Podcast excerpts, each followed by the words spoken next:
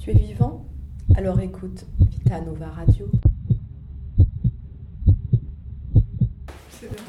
Donc effectivement, comme euh, votre professeur vous l'a dit, euh, je me suis trouvée à votre place euh, dix ans en arrière, puisque j'ai passé mon baccalauréat en 2006.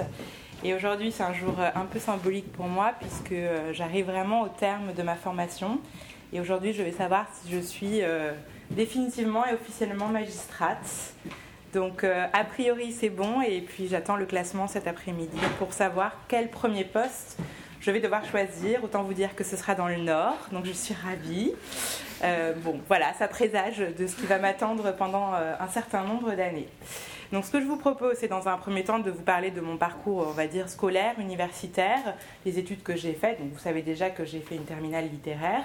Et ensuite de vous parler un petit peu euh, bah, du métier que je vais exercer et de laisser un temps pour toutes les questions que vous pouvez vous poser par rapport à ce que je vous dis, tout en sachant que je vais essayer de faire le lien parce que j'ai écouté ce matin votre, votre post sur votre radio qui est super bien, sur la présentation de la terminale littéraire ce qui me permettra euh, vraiment de reprendre un petit peu euh, bah, tout ce que vous avez dit, aussi bien sur les préjugés que sur euh, les, capacités que vous allez que vous acquérez en, prenant cette, cette filière. Donc concernant mes études, donc j'ai passé un baccalauréat littéraire. Ensuite, je suis partie faire une année en Hippocagne. Donc à Paris, je suis allée dans un lycée qui s'appelle le lycée Victor Duruy. Donc j'ai fait un an d'hypocagne. Euh, c'était pas la joie pour moi, voilà, autant, autant être franche. Euh, c'était pas trop la joie, pas tant au niveau du contenu, hein, puisque c'est vraiment euh, c'est la continuité totale d'une terminale littéraire, les mêmes matières globalement, mais plus au niveau de ma projection sur ce que euh, j'allais pouvoir faire par la suite avec ces études-là et sur le cadre qui restait pour moi peut-être un peu trop scolaire parce que c'est vraiment bah, une classe, la continuité, des appels, etc. etc.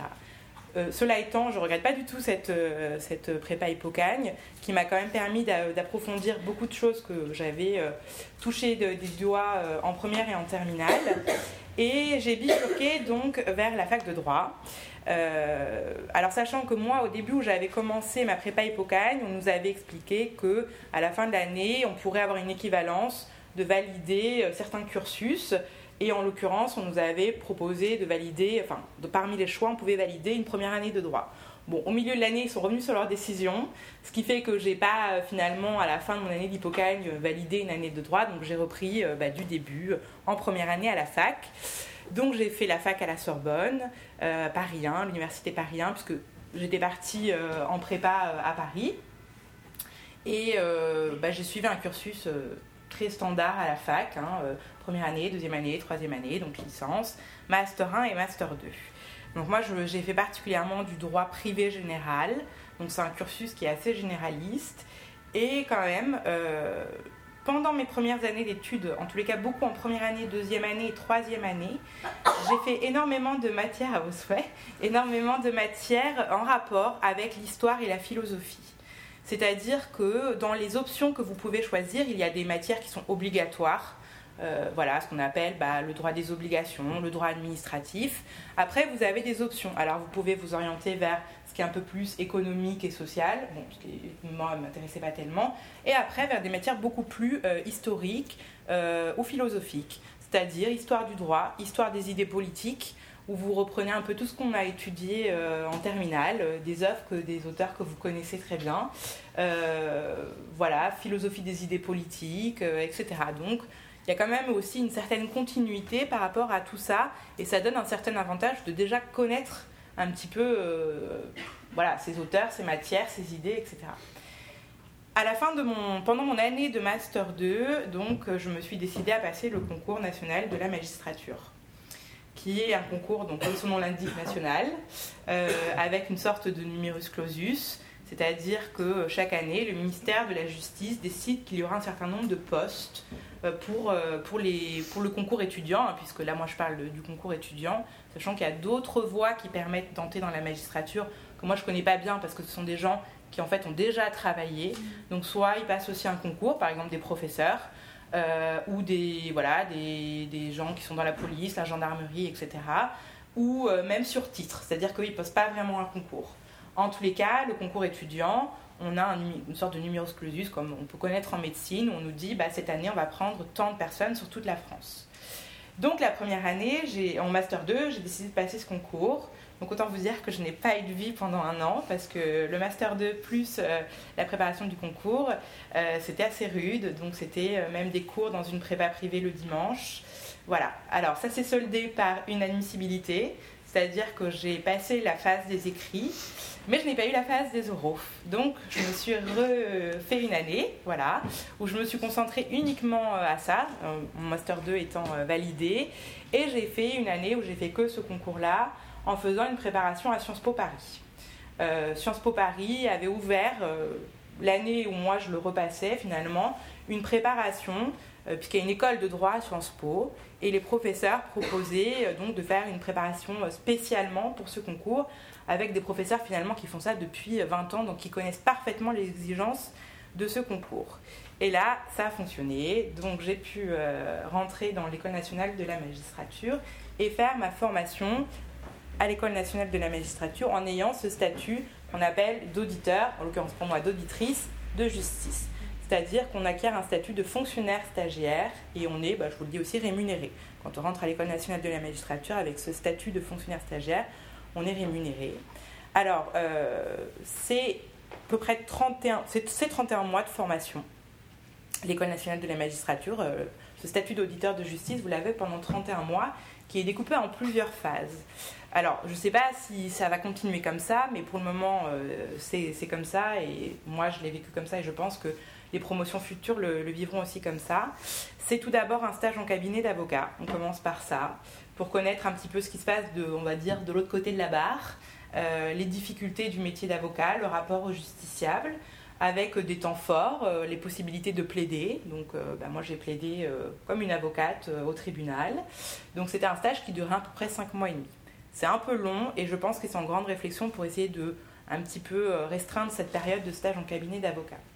Ensuite vient la période à l'école, donc qui se situe à Bordeaux, puisqu'il y a une seule école qui est euh, à Bordeaux euh, depuis quelques années, qui est une volonté un petit peu de l'État de faire en sorte que des grandes écoles ne soient pas que concentrées à Paris, mais dans des grandes villes de province comme à Bordeaux. Donc vous avez une très belle école nationale de la magistrature à Bordeaux, où passent bah, comme moi tous les auditeurs de justice.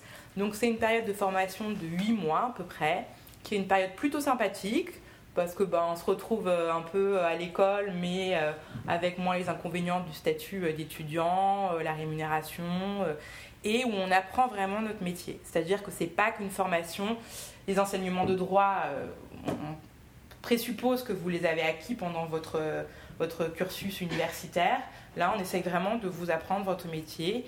Alors, ça passe par le biais bah, de simulations, par exemple, donc des simulations de procès, etc., euh, etc. Voilà. C'est une période, euh, un temps assez fort, assez plaisant. Bordeaux est une ville très sympathique, donc euh, l'école, c'est plutôt une bonne période. Ensuite vient la, grosse, la plus grosse période, qui est la période de stage en juridiction donc où on passe dans toutes les fonctions possibles qu'un futur magistrat peut, peut, devenir en fait. Et on fait bah, par période, 5 euh, semaines dans telle fonction, 5 semaines dans telle fonction. Et là, on est vraiment lâché dans le grand bain. C'est-à-dire qu'on euh, vous demande de vous positionner en tant que futur magistrat, d'être opérationnel au bout d'une semaine. Donc c'est beaucoup de stress, beaucoup de travail, mais en même temps, euh, c'est comme c'est ce qu'on a envie de faire, bah, c'est voilà, on est vraiment euh, au cœur du sujet avec euh, eh ben, la prise d'audience en vrai, plus comme à l'école où c'est nous-mêmes qui jouons tous les rôles, donc avec des vrais prévenus, voilà, quand on est juge des enfants, avec des vraies familles, des vrais enfants, et on nous demande vraiment de, avec toujours évidemment un magistrat à côté de nous, un maître de stage mais euh, la plupart du temps, euh, bah, l'audience, on la coupe pas, et donc on fait notre, notre audience euh, tout seul, on rédige nos jugements tout seul, on prend nos décisions quasiment tout seul. Voilà. Donc ça, c'est une période qui est très importante, qui a vraiment le temps fort le plus important et qui va permettre aussi dans notre évaluation, je parlerai de ce point-là aussi, qui va aussi nous permettre de finalement de, de voir si on est apte ou pas à, devenir, à devenir magistrat. Et puis, pendant toute cette formation, on a quand même aussi des stages un petit peu euh, extérieurs. C'est euh, une volonté de cette école et je pense que c'est une force très importante de cette école que de nous ouvrir un petit peu euh, aux partenaires de la justice, aux partenaires directs et indirects, Donc, c'est-à-dire qu'on fait des petites périodes de stage, d'une semaine, deux semaines, trois semaines, dans certaines institutions ou certaines associations. alors, ça va de ben, la police, la gendarmerie, la prison. Donc, on fait un stage de deux semaines en prison en uniforme de surveillant pénitentiaire. Euh, ça va de. Bah, moi, j'ai fait un stage aussi en médecine légale, donc on voit des autopsies, voilà. C'est un moment. Euh, bon, on n'est jamais obligé de le faire, mais euh, en même temps, c'est quelque chose auquel on risque d'être confronté toute notre carrière. un stage au service pénitentiaire d'insertion et probation qui suit les personnes qui sont condamnées par la justice. Un stage à la protection judiciaire de la jeunesse, donc qui s'occupe des mineurs euh, délinquants, qui sont souvent aussi des mineurs euh, en danger. Euh, pour ma part, j'ai aussi fait un stage de trois semaines dans un collège, donc dans un collège SECPA, donc c'est une section où il y a des, des collégiens un peu en difficulté, soit des difficultés de handicap, soit des difficultés d'apprentissage, soit des difficultés de comportement. Et avec eux, bah, j'ai fini là ce matin, on a monté tout un projet autour de la justice qui a été euh, super bien réussi avec euh, la simulation d'un procès euh, hier. voilà, et c'était, bah, ça a très bien marché, ils sont beaucoup investis, etc., Donc c'était top. Donc sur cette formation-là, c'est une formation qui est probatoire, puisque à la fin, on peut vous dire que vous êtes, on l'espère pour nous, la plupart, bon, ce qui va arriver hein, pour la plupart de nous, apte à devenir magistrat. Ou alors vous pouvez être déclaré inapte à devenir magistrat, et dans ces cas-là, on vous propose un redoublement de votre stage en juridiction ou bien même, c'est des cas vraiment très rares, une exclusion de la magistrature. Donc ça veut dire que c'est fini. Euh, cette formation probatoire, elle se déroule euh, en plusieurs phases d'évaluation. Donc à la fin de la scolarité, euh, il y a une évaluation avec des écrits, hein, c'est-à-dire trois écrits en six heures, des jugements à rédiger en six heures et une, épreuve un peu sur tous les enseignements transversaux qu'on a pu apprendre. Donc ça c'est la première partie, cette période d'évaluation à la fin de l'école. Ensuite, pendant le stage, euh, on est à trois temps d'évaluation encore, avec trois notes à la clé. Une évaluation sur une présidence d'audience correctionnelle, une évaluation sur des réquisitions du procureur de la République et une évaluation sur une audience de juge aux affaires familiales. Et enfin, troisième et dernier temps d'évaluation et de formation, euh, celle que je viens de passer donc il y a très peu de temps, qui sont encore deux écrits, le jugement encore en 6 heures et un, une sorte de grand oral, c'est-à-dire un entretien avec un jury euh, où on a préparé un sujet en amont en rapport avec notre stage et euh, où aussi on nous pose un peu toutes les questions. C'est un peu question pour un champion, quoi. Voilà. Donc, euh, à l'issue de ça, le jury donc s'est réuni hier et avant-hier et va prendre ses décisions d'aptitude ou d'inaptitude. Et si on passe au premier pas de l'aptitude, on a ensuite ce qu'on appelle un classement, voilà, très simplement, bah, les meilleures notes et on décline sur toute la promotion. Et euh, ce qui va nous permettre, ce classement, en fait, de choisir notre premier poste. Donc demain, je pars à Bordeaux et je vais choisir euh, mon premier poste si tout va bien. Et donc en fonction de notre classement de sortie. Voilà un petit peu pour euh, mon parcours et, et la formation de, magistrat. Moi maintenant, ce que j'aimerais un petit peu vous dire aussi, c'est par rapport un petit peu finalement à bah, votre futur qui se dessine euh, dans quelques temps, hein, finalement, puisque les décisions que vous allez prendre, même si elles ne sont pas. Vous voyez, moi, j'ai bifurqué du Nipucagne après euh, du droit. Euh, vous avez quand même déjà fait un choix en, prenant cette filière littéraire et avoir voilà, voir ce choix, à quoi il peut vous mener, en tout cas par rapport à ce que moi je connais, c'est-à-dire des études de droit et soldé par ce, cette entrée dans la magistrature. Alors, je vais reprendre un petit peu ce que vous avez pu dire, notamment euh, sur les préjugés et les capacités euh, dans, le poste, parce que c'est vraiment un petit peu ce que je voulais aborder avec vous, donc ça tombe bien. Alors d'abord, euh, sur vos préjugés, que, voilà, qui sont très connus de tout le monde, et je vois qu'ils n'ont pas changé, puisque moi, très simplement pour vous le dire, quand j'ai annoncé que je voulais faire une filière littéraire, ça a été le branle-bas de combat à la maison. voilà, bon, je peux dire que mes parents, ils n'étaient pas forcément ravis, ravis, mais pas plus pour euh, mon choix, euh, mes, affinités par rapport à la, aux matières littéraires, aux langues, à l'histoire, la géographie et la philosophie, mais plus par rapport à quel avenir, quel cursus après, euh, quelles possibilités, quelles portes fermées, etc. Je pense que c'est quelque chose auquel vous avez peut-être été confronté, enfin en tous les cas de ce que j'ai pu entendre un peu pour certains, et, euh, et ben, c'est une réalité qu'on se ferme quelques portes, Mais en même temps, est-ce que ces portes-là, on voulait vraiment les ouvrir? Enfin, moi personnellement, la médecine, j'aurais jamais voulu l'ouvrir. les, sciences, les sciences, j'aurais jamais voulu ouvrir ces portes-là. Donc finalement, la question pour moi ne se posait même pas. J'ai aucun regret à mettre fermer ces portes-là, puisque de toute façon, je ne voulais pas les choisir. Donc, euh, première chose, euh, c'était, voilà, la question ne se posait pas. Ensuite, bah, je pense qu'il y a les, questions de, d'affinité qui sont très importantes. Euh, ben, moi, c'est toujours été le français, mais même depuis, depuis le, la primaire, le français, les langues, l'histoire, la géo, et pas les matières scientifiques. et j'avais clairement des meilleures moyennes et des meilleures notes dans ces matières-là que dans les matières scientifiques. Donc, pour moi, c'est que ça révélait que j'avais aussi une certaine affinité pour ces matières-là, une facilité euh, peut-être aussi, et beaucoup plus en tous les cas que pour les sciences. Euh, et je pense que c'est peut-être même mieux de briller dans un cursus qui nous va que euh, finalement de ramer, ce qui aurait été mon cas si j'avais choisi une filière économique ou sociale ou scientifique, que en littérature où, finalement, enfin moi je, me suis éclatée. Enfin, je pense que c'est le cas pour, pour beaucoup d'entre vous où euh, ben, euh, on est content d'être là, on est content d'apprendre et on est content de faire, euh, de faire ça parce que c'est ce qui nous plaît. voilà, donc sur ces préjugés-là, c'est deux idées, je pense, qu'il faut avoir en tête, se dire que peut-être que vous fermez des portes, mais vous le faites aussi en conscience parce que ces portes-là, bah, vous ne voulez pas forcément les ouvrir. Et qu'il y a surtout plein de portes aussi qui vous sont ouvertes, effectivement. Euh, il y a plein de choses à faire. Alors, euh, de euh, effectivement continuer dans des études peut-être plus approfondies de lettres, d'histoire, devenir enseignant, faire du journalisme, faire des études de sciences politiques et faire aussi effectivement du droit. On est très nombreux à passer, à avoir une filière littéraire, des études littéraires, même certains, moi j'en connaissais, qui avaient commencé la fac de philo et qui après ont fait du droit. Euh, parce qu'ils s'y retrouvaient aussi et que voilà, et ça, n'empêche pas qu'ils ont toujours un attrait pour euh, ces matières-là. Et euh, mais en tout cas, qu'on peut avoir un cursus et des études très diverses et variées et qu'on ne se ferme pas tant de portes que ça non plus.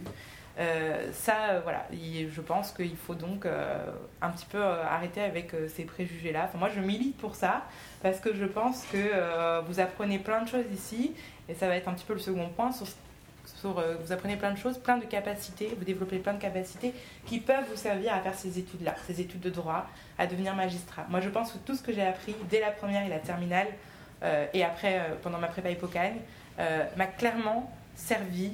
Et il y a énormément de gens qui ont passé ce concours-là, qui ont aussi passé un bac littéraire, beaucoup, parce qu'on développe des capacités qui sont très importantes, intéressantes et valorisantes pour ces cursus-là. Alors moi j'entendais ce que vous disiez sur les capacités euh, d'analyse, de synthèse. C'est fondamental. Toutes vos études de droit, on va vous demander, si c'est la voie vers laquelle vous vous orientez, de faire de la synthèse. D'ailleurs, il y a une épreuve de notes de synthèse euh, aux épreuves de la magistrature, hein, au stade de l'admission, enfin après les épreuves d'admissibilité, et euh, d'analyser. On va sans arrêt vous demander ça de réfléchir, euh, ben, si vous faites même euh, dans votre cursus de l'histoire des idées politiques, de l'histoire du droit, ou même quand vous êtes, enfin, je pense que vous vous rendez bien compte que le droit, il vous entoure, mais constamment, surtout, en fait, vous y pensez pas forcément, mais comme j'expliquais aux élèves de collège, bah, quand vous achetez quelque chose, votre baguette de pain, bah, vous passez un contrat, par exemple vous ne le savez pas nécessairement, mais en fait, euh, si vous êtes en train de, passer un contrat qui est régi euh, par le Code civil, qui explique que quand vous vous engagez à donner quelque chose, à payer le prix, bah, le vendeur il vous, engage, vous engage à donner quelque chose.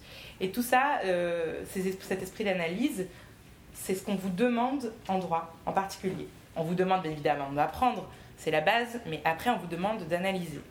les qualités d'expression écrite et orale, fondamentales aussi on vous demande de rédiger, euh, par exemple, sur l'épreuve d'admissibilité, une, une dissertation euh, de ce qu'on appelle réflexion sur le monde contemporain, en gros c'est la culture générale, de 5 heures.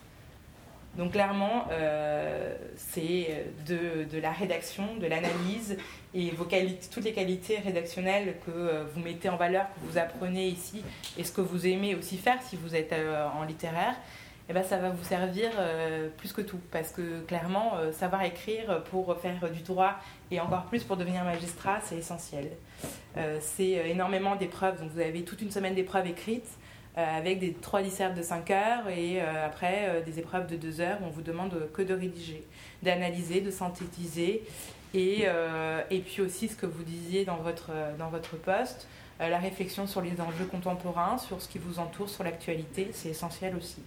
Très clairement, c'est les qualités attendues aussi d'un futur magistrat qui soit un peu ouvert sur le monde, qui soit capable de réfléchir, euh, à ce qui l'entoure euh, et pas seulement qu'il soit dans son bureau à rédiger des jugements, ça ne fonctionne pas. Et c'est bien pour ça que quand on passe la magistrature, on a une épreuve la plus importante, aussi bien à l'écrit qu'à l'oral, qui n'est pas une épreuve de droit mais qui est une épreuve de culture générale. Puisque l'épreuve la plus coefficientée à l'écrit, c'est la dissertation de culture générale, et à l'oral, à la fin, vous avez un grand oral avec votre le jury pour l'admission, c'est aussi de la culture générale, très clairement. Et c'est de la prise de parole aussi, donc c'est de la qualité, euh, la façon de s'exprimer. Et pourquoi la façon de s'exprimer? Parce que euh, bah, quand vous êtes en audience, euh, vous devez être compréhensible pour les gens, aussi bien pour les justiciables que même pour le public qui est présent. Et on vous demande donc euh, sans arrêt de vous exprimer. De vous exprimer devant bah, les collègues, mais aussi devant tous les gens qu'on voit tous les jours, tous les justiciables. Et toutes ces qualités-là, euh, c'est vraiment les qualités que vous avez pointées et qui sont euh, des qualités euh, et qui font même partie, je dirais, si vous allez par exemple sur le site de l'École nationale de la magistrature, il vous développe toutes les capacités fondamentales attendues par un magistrat, un futur magistrat, et vous retrouvez exactement ces capacités-là, c'est-à-dire la capacité à la, à la synthèse, la capacité à l'analyse, la capacité à l'écoute, à l'expression orale, écrite. C'est exactement les capacités qui sont attendues. Donc je pense que très clairement, euh, vous développez toutes ces capacités-là, et certainement plus que dans d'autres séries, effectivement, où on demande moins d'écrire, on demande, je ne dis pas qu'on ne leur demande pas d'écrire du tout et pas de réfléchir, hein, mais moins en tous les cas. Ce n'est pas le cœur de leur enseignement qui est le cœur de votre enseignement à vous, en tous les cas. Et donc je pense que effectivement, euh, toutes ces capacités-là, vous les développez énormément et qu'elles vous servent énormément je pense qu'on a clairement un avantage quand on a euh, déjà eu des notions approfondies, bien plus approfondies que d'autres, de philosophie, de littérature, de référence. Parce que vous savez que, je pense que vous l'apprenez parfaitement, que la dissertation, c'est la réflexion, mais aussi par rapport à des références que vous apprenez, que vous pouvez avoir. Et bien tout ça, tout ce que vous engrangez euh, là maintenant et euh, potentiellement avec après, je ne sais pas, une prépa ou même une année de fac d'histoire avant ou de littérature, ce sont toutes ces références-là qui vont vous servir pour ces études universitaires et après pour cette préparation euh, au concours de la magistrature. Euh, sur le métier de magistrat, ce sera un peu mon dernier point avant euh, vos questions. je ne sais pas ce que, ce que vous, vous connaissez de ce métier-là. Donc si vous pouvez me dire peut-être vous ce que, comment vous définiriez, comment vous décririez un, magistrat, qu'est-ce que vous savez ce que ça représente finalement? Ne soyez pas timide.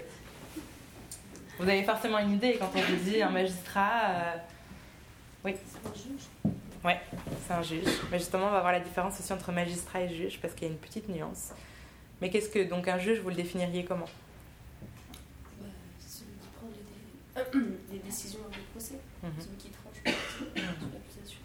Mhm. Uniquement? Non, non, mais avec l'aide, c'est celui qui décide de la sentence. Mais il fait, il fait que ça, décider des sentences ou des, des peines? Alors, c'est, euh, bah, oui, c'est quasiment ça, hein, mais euh, c'est vrai que souvent, quand on dit magistrat au juge, on pense qu'au juge pénal, au juge qui envoie euh, les gens en prison. C'est vrai, c'est ce qu'il fait aussi. Mais en fait, quand on peut devenir juge, oui.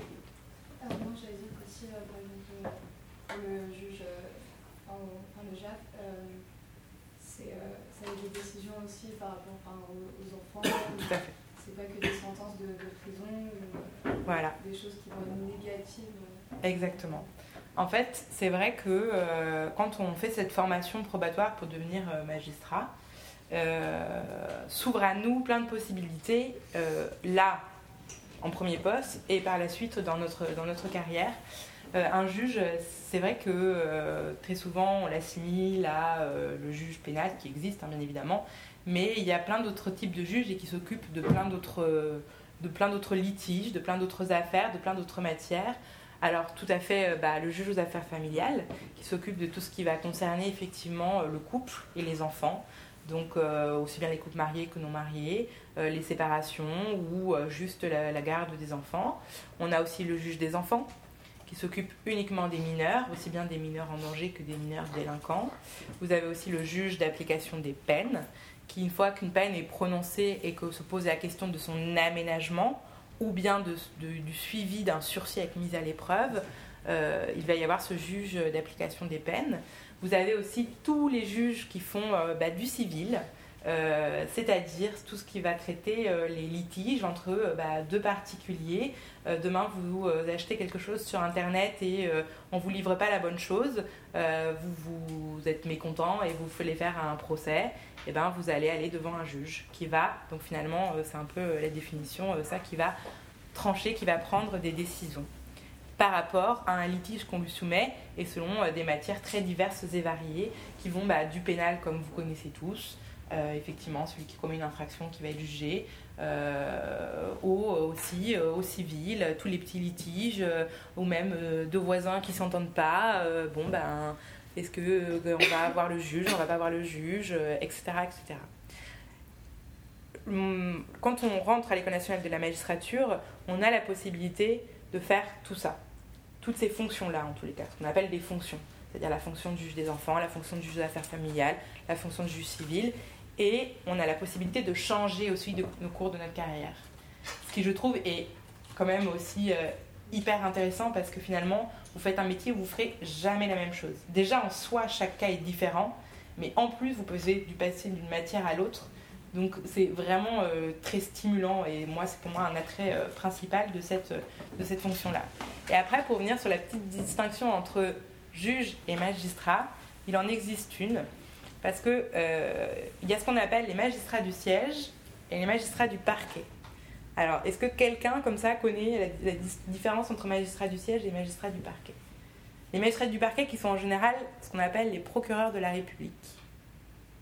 Ce que je voulais dire. Ah oui, bah pardon. Alors, donc un procureur de la République, comment tu le, pourrais le définir? Euh, je, ne connais pas beaucoup de voilà, mais c'est celui qui pour la, le parti pour euh, qui défend les valeurs de la République. C'est exactement ça. Le magistrat euh, du parquet, qu'on appelle le procureur de la République en général, ou son substitut, ou le procureur adjoint, etc. etc. Enfin bon, en tous les cas, c'est un magistrat du parquet. C'est le magistrat qui défend et représente les intérêts de la société, très simplement. Donc c'est lui, enfin très simplement, c'est pas facile non plus. Donc c'est lui qui va par exemple euh, poursuivre les infractions.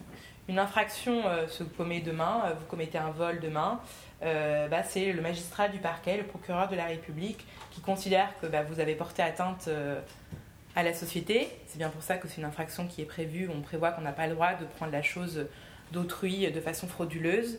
et bah, c'est lui qui va poursuivre cette infraction. Et ensuite, quand vous irez à l'audience, euh, que vous serez jugé, vous aurez euh, le procureur de la République qui sera présent aussi et qui va demander au tribunal, donc au juge, euh, de vous déclarer coupable ou non coupable et de demander telle ou telle peine à votre rencontre. Donc, de façon vraiment très globale, c'est exactement ça. Le magistrat du parquet, c'est celui qui défend et représente les intérêts de la société. Et là où il y a la nuance, c'est que les magistrats du parquet, on dit que ce ne sont pas des juges puisque eux, ils ne jugent pas, ils ne prennent pas la décision. Eux, ils demandent quelque chose. Ils représentent, ils représentent, ils, demandent en fonction de, euh, des politiques pénales, des, peines qui sont prévues évidemment, et euh, aussi de la personnalité de la personne euh, qui l'a jugé par exemple. Donc eux, ces magistrats du parquet, on ne dit pas que ce sont des juges dans la mesure où ils ne jugent pas. Les magistrats du siège, qui sont tous ces magistrats qui prennent des décisions, qui tranchent, eux, ce sont des juges en revanche, puisque eux, ils jugent. Les deux, magistrats du parquet et magistrats du siège, appartiennent au même corps, au corps de la magistrature, et ils suivent la même formation. C'est-à-dire que moi, demain, je pourrais aussi bien choisir d'être magistrate du parquet, d'être une substitute du procureur de la République, que d'être une juge des enfants, une magistrate du siège. Et je pourrais éventuellement passer après de l'un à l'autre. Je peux être pendant 5 ans au parquet, magistrat du parquet, et puis après, finalement, devenir magistrat du siège, et inversement on appartient tous au même corps, mais on a une distinction fondamentale qui fait que les magistrats du parquet, on ne peut pas véridiquement les appeler des juges, véritablement, dans la mesure où ils ne jugent pas. Donc c'était, euh, je pense que c'est ce que tu voulais dire euh, du coup. Et donc la formation que je suis nous, nous apprend ces, euh, ces deux, ces deux pôles-là, en fait, aussi bien le corps de, du siège que le corps du parquet. Voilà, donc maintenant je, je pense que ben, je, suis à l'écoute de toutes vos questions, et quelles qu'elles soient. Oui. Et euh, vous, enfin, c'est pas indiscret, mais vous, vous préféreriez euh, choisir euh, quel poste? Euh, franchement, c'est une très bonne question. Je vais devoir avoir tranché pour le coup dans très peu de temps. Euh, moi, j'ai peut-être une petite préférence, en tous les cas, pour commencer par le parquet. Mais euh, c'est aussi un choix, on va dire, un petit peu euh, pragmatique, dans le sens où les magistrats du parquet, en fait, on a des contraintes de présence, d'horaire qui sont vraiment très importantes. Et c'est vrai que si on commence pas par ça, en général, c'est difficile d'y revenir après. En plus, je trouve que quand on commence, enfin moi concrètement, bon, j'ai 27 ans, euh, on prend pas finalement les décisions nous. Et puis c'est un travail d'équipe aussi. On est beaucoup en équipe quand on est euh, au parquet, puisqu'on a une hiérarchie. Alors qu'au siège, on est indépendant, on décide seul, sans hiérarchie au-dessus, alors qu'au parquet, euh, sur des gros dossiers, sur des affaires sensibles, ou même si nous-mêmes on se pose des questions, on peut avoir des directives de notre hiérarchie. Ce qui fait que, enfin des magistrats au-dessus de nous hein, en fait. Ce qui fait que euh, c'est un côté aussi un peu rassurant. Donc moi je, pense que je m'orienterai là-dessus. Après, euh, est-ce que j'aurai le choix, est-ce que j'aurai pas le choix Euh, Bon, voilà. Et puis, et puis après, le siège, je pense que c'est aussi vraiment ce que j'aimerais faire à un moment donné, notamment la fonction du juge des enfants. Donc voilà, mais de façon assez pragmatique et euh, en rapport avec euh, peut-être euh, mon jeune âge, de commencer par le parquet. Euh, moi, c'était par rapport à votre année en Hippocagne. Alors, est-ce que ça. Est-ce que ça, ça vous, auriez pu passer en deuxième année de, de droit, vous l'avez dit? Vous- Oui. Mais du coup, ça veut dire que vous apprenez des bases quand même? Pas du tout.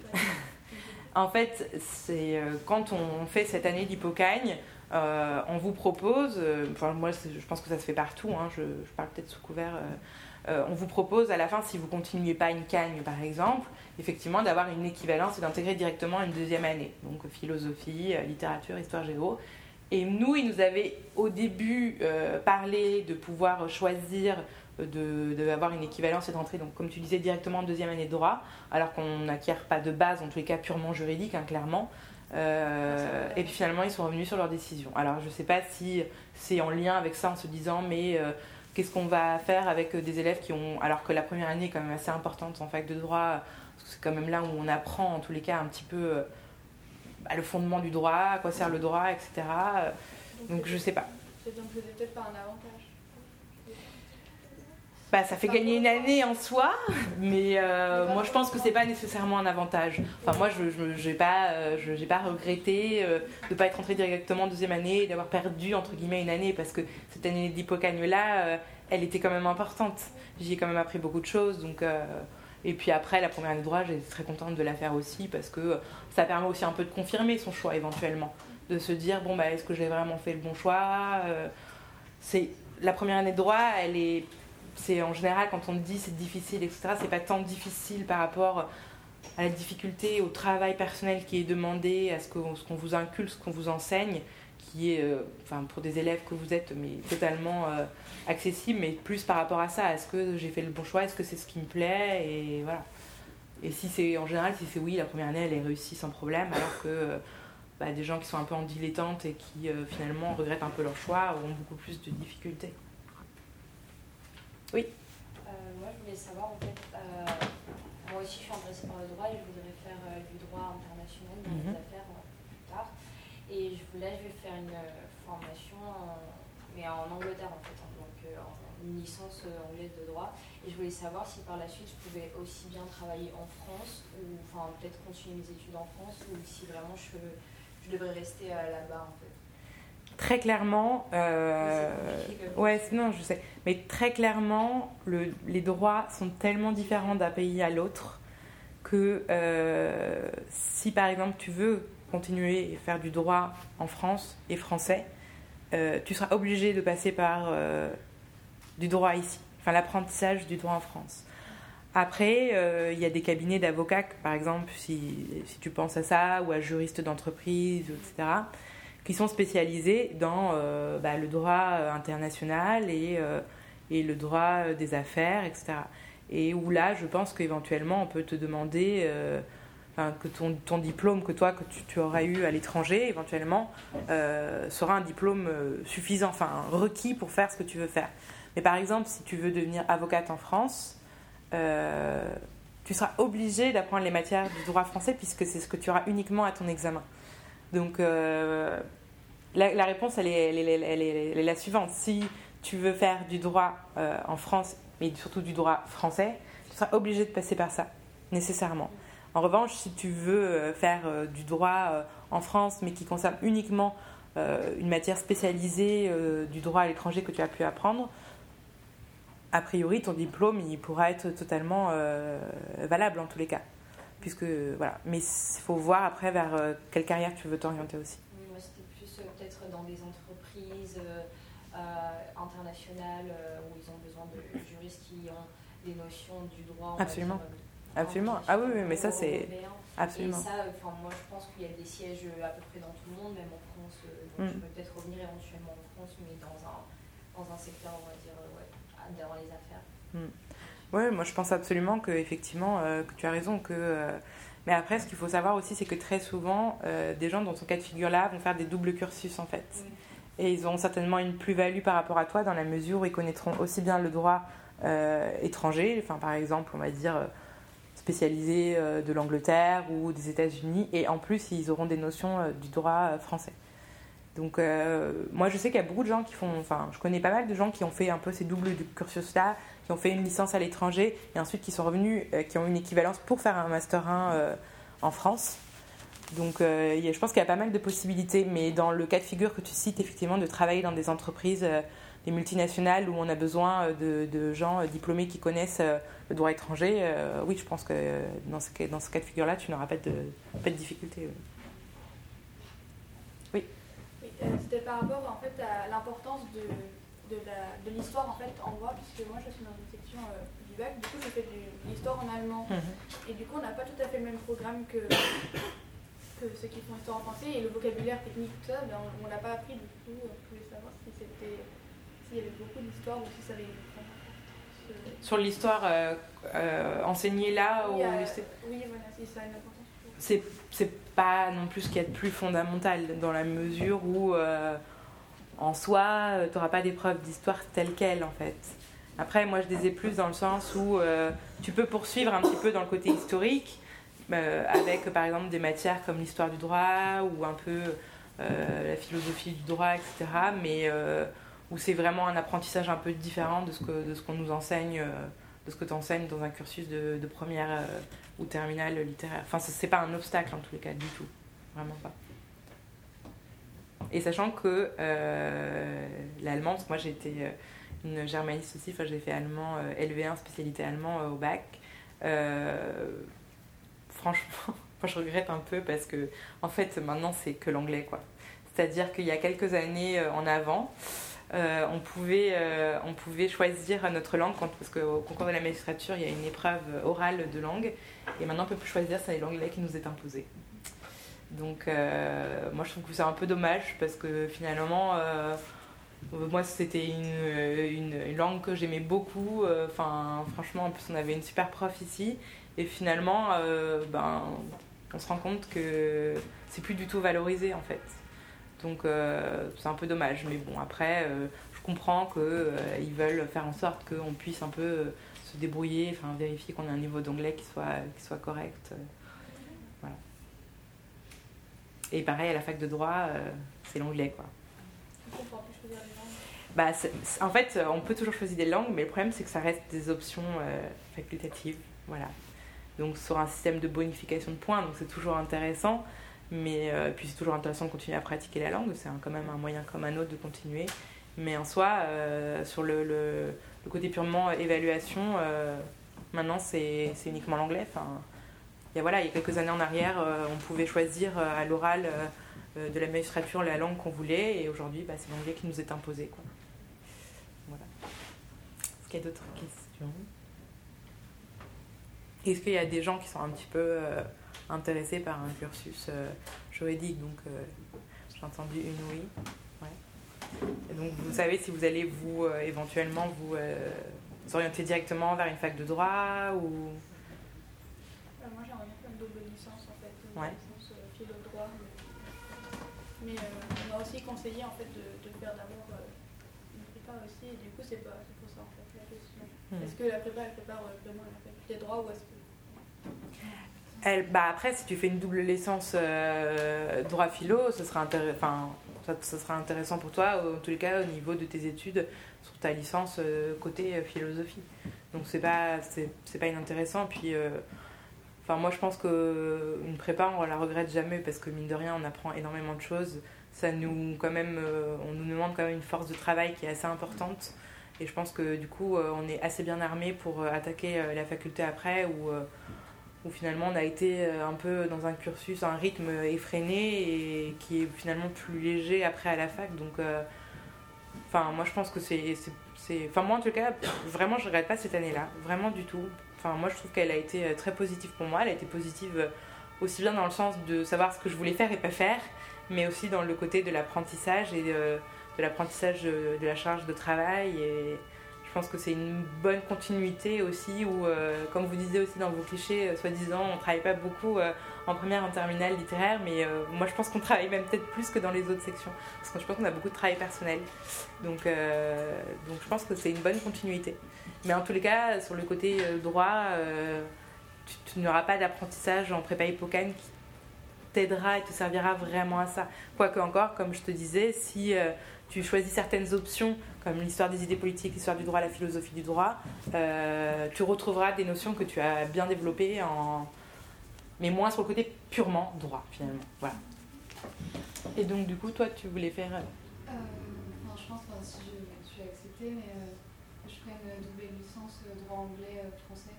Donc ça se passe d'abord, euh, c'est avec Lyon 3, et ça se passe d'abord en Angleterre, puis euh, Ouais, ouais ça c'est un petit peu ce que, du coup, ce que je te disais, les cursus que j'entends, euh, effectivement, qui sont des cursus très intéressants, très exigeants, et, euh, et qui, sont, enfin, qui permettent vraiment d'avoir une, grande ouverture et une grande palette de choix, euh, de choix après, effectivement. Je pense que c'est euh, assez intéressant. Est-ce qu'il y a d'autres questions? euh, Des angoisses, des interrogations euh, auxquelles je pourrais répondre. Non. Aminata, nous, il n'y a pas des questions un peu euh, grandes, euh, questions d'orientation sur euh, la double licence, tout ça, les, choix sont, sont faits là mais, euh, Mais non, mais en fait, je sais toujours pas parce que euh, Madame elle est venue nous parler. Oui. après le conseil de classe. Et euh, elle m'a dit que elle me conseillait quand même de mettre la, la prépa Masséna puisqu'elle a dit que j'y avais le droit et que, et au pire je pouvais toujours refuser au dernier moment. Du coup, je, l'ai mis dans mes choix, mais je sais toujours pas si, si je vais la faire ou pas parce que moi j'ai peur que. bah, je sais que je, peux la faire et je sais que ça va me plaire aussi, mais euh, c'est par rapport en fait aux, bourses en fait. Je sais pas si, si je. Je bifurque qu'après il faut que je reprenne une première année en fait euh, avec les doubles licences si ça a toujours en fait.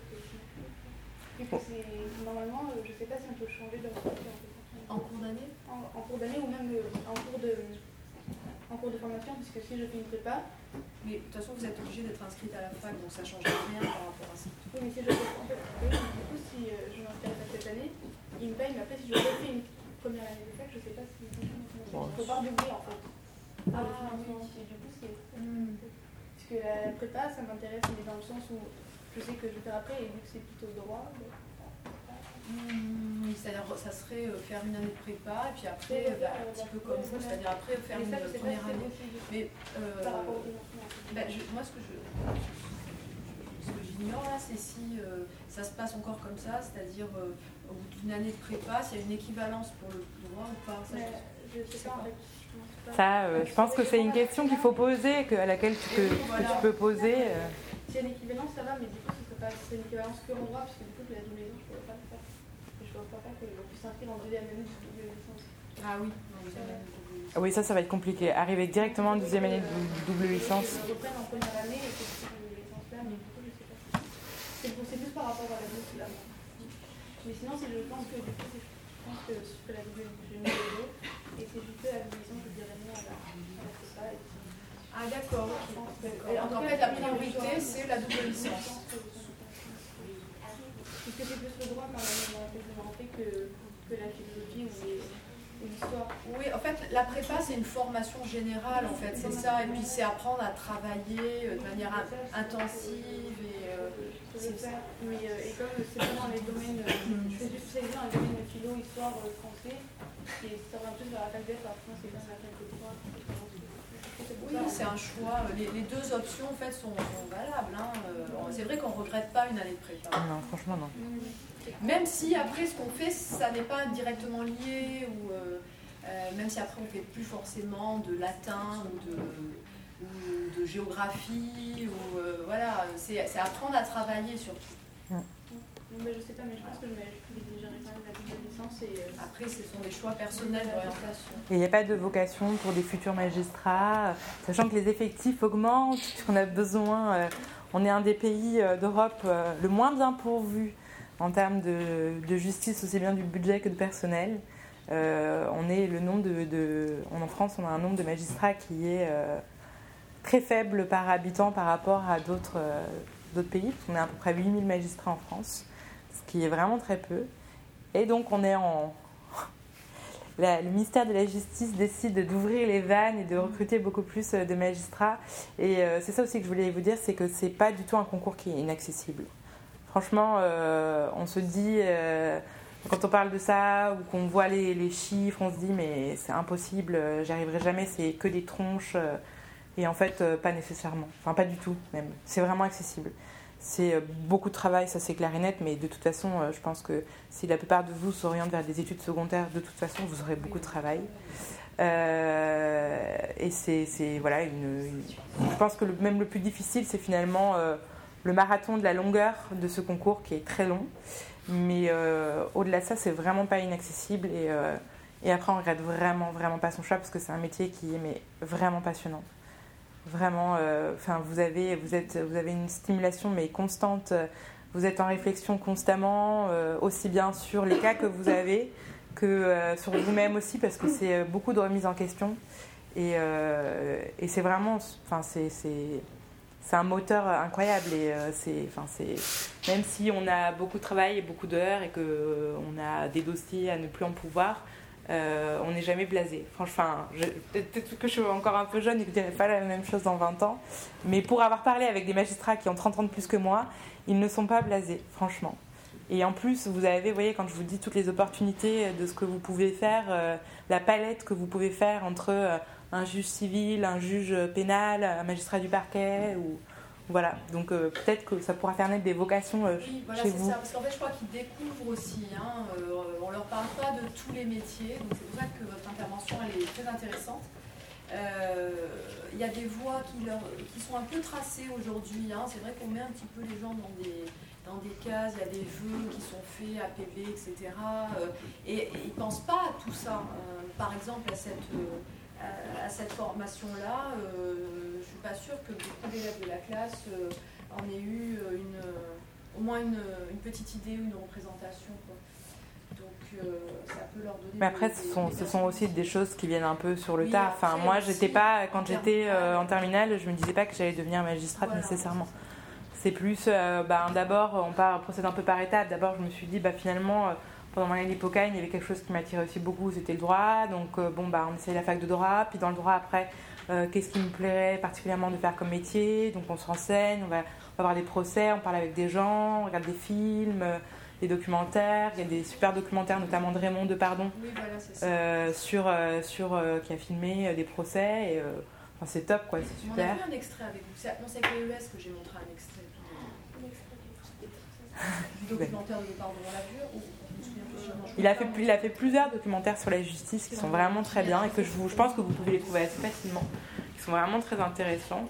Et euh, même aussi pousser la porte d'un tribunal parce que les audiences elles sont publiques. Donc vous pouvez parfaitement y assister. Et euh, voilà, et donc c'est au fur et à mesure en se disant bah si, bah ça. Et puis après, euh, et puis après bon, bah, les taux se resserrent et on se dit que c'est ça qu'on veut faire. Et, moi, dans le droit, c'est venu quand même assez vite de me dire que je voulais faire ça. Voilà. Oui est-ce qu'honnêtement, si vous aviez directement en L1, ne pas faire la prépa, vous seriez allé à la fac de Nice ou vous auriez essayé autre chose C'est une très bonne question. Franchement, euh, je me suis vraiment après, pas vraiment posé la question. Euh... Parce que Sorbonne, c'est différent. Oui, oui, non, mais très clairement. C'est de toute façon, euh, on est aussi malheureusement, euh, mais en plein dans les schémas socio-professionnels, la reproduction un peu de tout, de tout ça, de tout ce milieu-là. Après, moi, je connais quand même pas mal de gens qui viennent de fac de province et qui ont aussi réussi ce concours-là. Donc oui, il y a une majorité très claire qui vient de Paris, région parisienne. Euh, ou de grandes facs de province, euh, bon, Bordeaux parce qu'en plus c'est le centre historique finalement de la préparation euh, à la magistrature. Mais il y a vraiment des gens qui viennent de divers horizons au niveau des, au niveau des facultés. je pense qu'il y a peut-être un, un, niveau qui peut être un tout petit peu plus faible sur, des, sur par exemple une fac à Nice qu'une fac à Paris. Euh, mais qui est surtout lié par rapport au, en fait, finalement aux professeurs, aux enseignements que vous avez, parce que bah, à Paris, il y a plus des pontes euh, de leur spécificité qu'à euh, que Nice. Mais moi, je pense pas du tout que ce soit un critère de, en tout cas rédhibitoire. Voilà. Enfin, moi, je dirais pas, si on me dit demain, je vais à la fac de Nice et j'ai envie d'être magistrat, je dirais pas, non, mais ça va pas la tête, quoi. Vraiment. Je pense que c'est aussi tellement de travail personnel et d'ouverture d'ouverture d'esprit, euh, que, euh, que vous soyez à la fac de droit de Paris ou de Nice, euh, quelqu'un à la fac de droit de Paris qui ne qui travaille pas et qui n'a pas d'ouverture d'esprit, il ne réussira pas plus le concours que quelqu'un. voilà. Mais le, fait est que c'est vrai que je ne me suis pas tellement posé la question dans le sens où, comme je suis partie pour ma prépa Epocani à Paris, bon, je me suis installée à Paris donc j'ai décidé de continuer là-bas, quoi, en fait. Oui.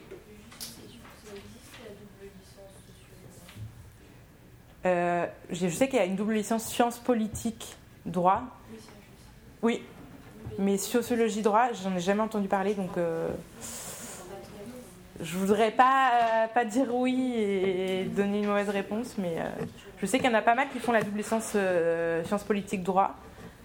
Mais sociologie, droit, enfin en tout cas, j'en ai pas entendu parler comme ça. Donc, en tout cas, récemment, à Nice, il y a une double licence philo, droit, donc ça fait c'est la première année. Mais ça, je pense que ça peut être un cursus aussi très intéressant, dans le sens où ça, peut vous permettre de vous laisser un, peut-être un peu de temps de réflexion, vraiment, et, euh, euh, quoi qu'il en soit, ce sera forcément un plus de toute façon. Euh, c'est pour ça que, voilà, sur la prépa hippocane, c'est ce c'est pour ça que, comme on disait avec mon professeur, on ne regrette jamais parce que c'est un plus, très clairement. Non, mais après, les, les, bon, je comprends les choix, voilà. Mais en tout cas, le fait de faire un peu quelque chose de différent avant ou en même temps, c'est nécessairement un plus, franchement. Et après, bon, il faut aussi être exigeant et savoir que ça demande euh, certainement plus de travail qu'un cursus traditionnel, mais enfin, si c'est fait, c'est que c'est accessible aussi, donc il n'y a, pas de, a pas de problème. Voilà, je ne sais pas s'il y a encore des questions. S'il n'y a pas de questions, libéré. Merci, merci. De rien. Et bon courage euh, pour votre bac, avec beaucoup de réussite en philo. Hein.